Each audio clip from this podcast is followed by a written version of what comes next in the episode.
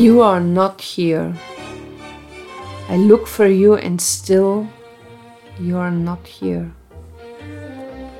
Thorn of hope, how it hurts more and more. Crying out your name, love struck.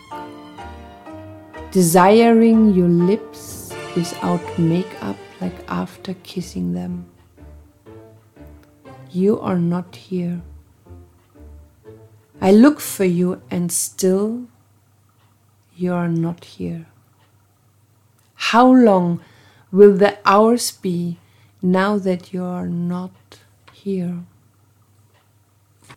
Such desire to find you after so many nights. Such desire to embrace you. You have got me missing you so. If you could only see all that tenderness I have to give you, able to create a world and then give it to you.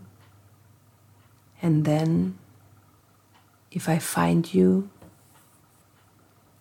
we will be once again desperately for each other alone. Hello, everybody, and welcome to our episode number 52 of Around the World in 80 Tangos. And today we make a wish come true for Thomas from Berlin. And his wish was Que falta que me haces, Orchestra Miguel Caló. A recording of 1963. The music was written by Armando Pontier, officially also as co-author by Miguel Caló, but I think it's not true. The lyrics was written by Federico Silva. And the incredible voice is Alberto Podesta. Yeah, he, he sings without any restraint. So I think many orchestra singers of the 40s and early 50s, they had lots of restraints. They were, they were asked to sing mezza voce with half voice, not so over expressive, but in this time, Podesta really could go for the full. Yeah. There was the 60s, huh? Yeah, 63. Yeah. One year later, Caló recorded the same song with the Japanese singer Ranko Fujisawa. And maybe some of you remember in 2009 and in 2013, Alberto Podesta was in Berlin for the Tango Festival, played among Christian Gerber, Luis Stazo, Makuchi, and Alberto Podesta was singing, and it was an incredible moment to see this really, really old man on the stage. And I remember I had tears in my eyes. Yeah, this was really tango history performing. By the way, thank you to Michael Rühl for organizing these amazing nights. And this very touching lyric is from Federico Silva it's more an opera than a tango, I would say. yes. Federico Silva was born 1920 in Montevideo and died there in 1986. He started as a journalist, he made sport and all kinds of things. And he was a tango commenter between 1955 and 65 for various magazines. And he made radio.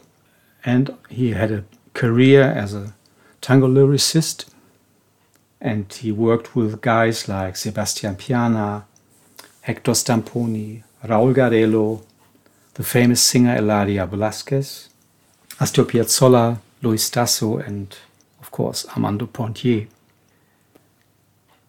And when the orchestra of Miguel Caló in 1963 had a rehearsal for recording the song, then the manager of the orchestra kicked Silva out of the studio because he was always giving commentaries and saying, no, this has to be like this, like this. And then they were so fed up with him. And I was like, go out, go for coffee or something else, yeah. but leave the studio, leave us alone.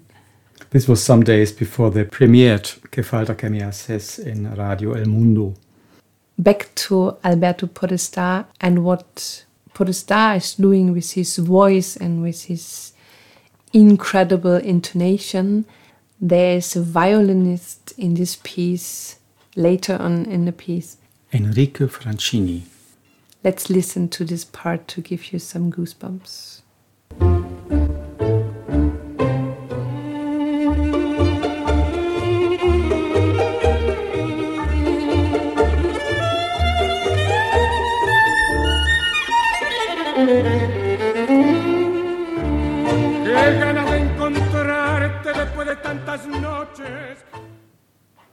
So this is one of the breathtaking violin solos of Enrique Francini.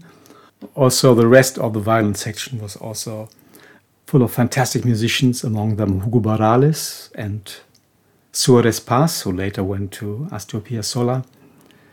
Nevertheless, the orchestra of Miguel Caló was called the Orchestra of the Stars. Yeah. And they were like stars. La Orquesta de las Estrellas. This was the official title of this orchestra, and it was true. And Alberto Podestá played with Miguel Caló in the early 40s. In the early 40s, he had his debut with Miguel Caló in Montevideo in the Cabaret Singapore, which was owned by Caló and his brother, one of his brothers. And while he was playing there with Caló, he received the business card of the manager of the orchestra of Carlos Di Sarli. And of course, he changed the orchestra because Carlos Di Sarli was of higher prestige, much more money than with Miguel Caló. And Caló was okay with that because he said, This is a chance, you have to take it. Yeah, and later on they came together again. And Podestá played really with the big orchestras, with Pedro Laurenz, Carlos Di Sarli, Edgardo Donato, Francini Pontier. So he really had incredible time, I would say. Yeah, he was uh, such a good singer, and he he was so demanded that he could afford to change the orchestra like his shirt if he wanted to. Before he came back in 1963 to Miguel Caló and his Orchestra of the Stars, he had several other stations. Among them, he was working with guitarists as a soloist and many more things. And he died 2015 in Buenos Aires.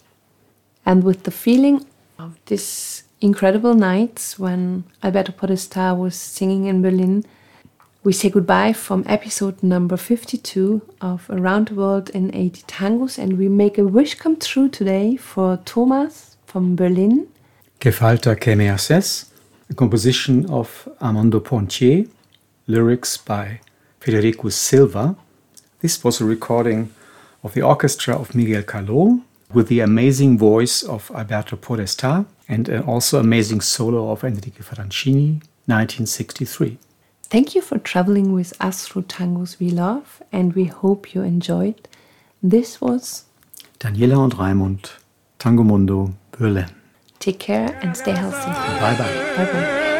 qué falta que me haces, si vieras qué ternura que tengo para darte, capaz de hacer un mundo y dártelo después. Entonces si te encuentro seremos nuevamente, desesperadamente, los dos para los dos.